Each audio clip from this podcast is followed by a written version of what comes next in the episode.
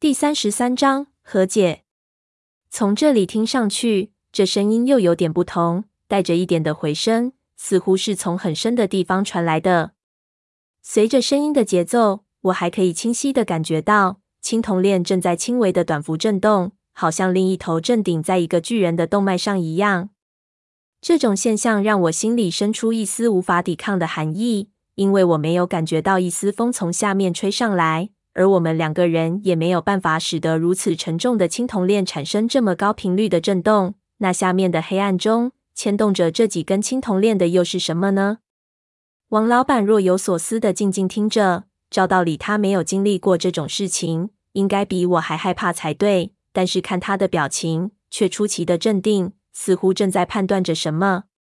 僵持了一会儿，那声音终于沉寂了下来，青铜锁链也停止了震动。我没来由的松了口气，人几乎要从锁链上软了下去。王老板仍旧没有反应，他静静的想了一会儿，拿出一支香烟点上，狠狠吸了一口，然后从口袋里掏出了一支小型的荧光棒，摇了两下，将里面的荧光摇亮。我不知道他想干什么，冷冷的看着他。等到荧光棒反应到最亮，他突然顺着青铜链往下一抛。绿色的光柱便打着圈儿坠了下去，光圈儿越来越小，迅速的消失在了我的视野里。我以为它会一直掉下去，直到消失在黑暗里。忽然，在看到和看不到的视觉极限处，荧光棒打在了什么东西上，嘣的一声弹了一下，飞到了一边的青铜壁上，又坠了下去，瞬间便消失了踪影。这青铜链下面大概五六十米处，的确挂了个东西。可惜萤火棒的光线太弱了，刚才那一下，我只看到一个大概的轮廓，似乎是一只水晶棺材，带一丝黄色，也可能是比较常见的商石棺，一种半透明的黄色石料。王老板抬头挑衅似的看了看我，忽然松开自己手里的皮带，一边打起打火机，一边开始向下滑去。很快，他便进入到了黑暗里，只能看到一点不断缩小的火光。我考虑片刻。不知道为何觉得不妙，王老板似乎是胸有成竹。此人熟知各种奇异物品，难不成他已经知道下面是什么东西，而要去取？我想起老养对我说的事情，不由得也不甘心就这样落入他的手中，忙一扯手上的短柄猎刀，跟着他滑了下去。下落的速度开始很快，上面缠绕下来的树根到了下面就没了。到了后段，我们的速度都慢了下来。大约只用十几秒，已经下到了刚才估计的高度。我看到下面的火光停了下来，忙双腿一紧，夹住锁链，也停住身势。低头一看，王老板已经到了锁链的尽头，身下几米就是刚才荧光棒撞击的地方。他正俯下身子，用自己的打火机去照，但是因为光线太过微弱，看不到这东西整体的形状，只看到一块黄色的水晶状物体悬挂在半空。我打亮手电的光圈，在强光手电的照射下，这东西的全貌一下子便显现了出来。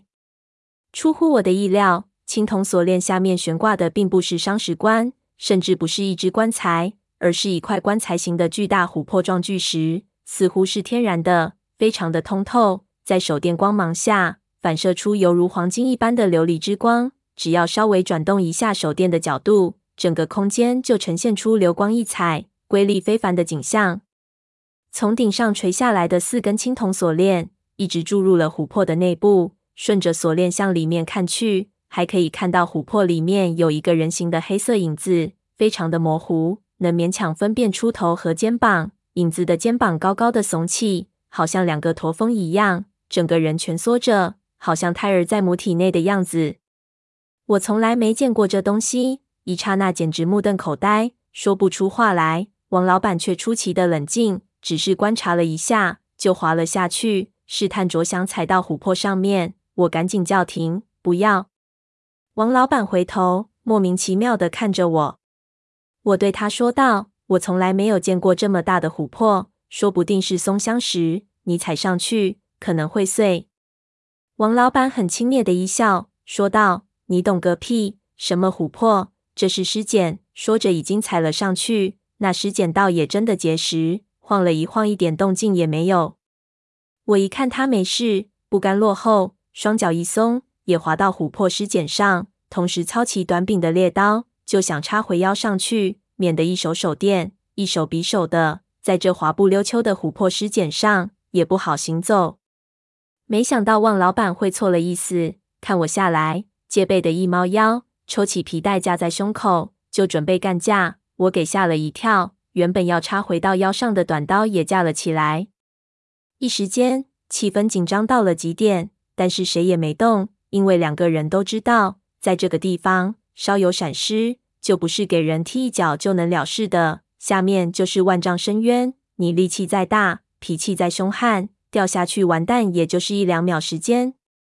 王老板到底是江湖中人，拿得起放得下，僵持片刻，先是摆了摆手，对我说道：“后生仔，到这份上了，大家退一步，犯不着同归于尽。随便谁死，对谁都没好处。这地方不是一个人能上得去的。”我看了看头顶，发现他说的没错。在这个地方要爬上去，至少要两个人。只要还在这下面，他应该不敢动我，不然他可能死得比我还悲惨。但是这人非常的狡猾，不可太过相信。我先是缓缓地放下了猎刀，做了个和解的手势，将刚才无线电干扰的事情简短地说了一遍，好让双方都有个台阶下。毕竟刚才我也是下了杀心的，他没可能这么容易放下戒备。王老板拿出自己的对讲机，半信半疑的打开，里面突然炸出一连串高分贝的静电嘈杂声，声音极其刺耳，好像一个人撕破嗓子、撕心裂肺大叫一样。王老板听得心惊肉跳，赶紧将对讲机关掉，骂道：“我操！我也给吓得半死，这里一定已经非常靠近干扰的源头，声音才会刺耳到如此地步。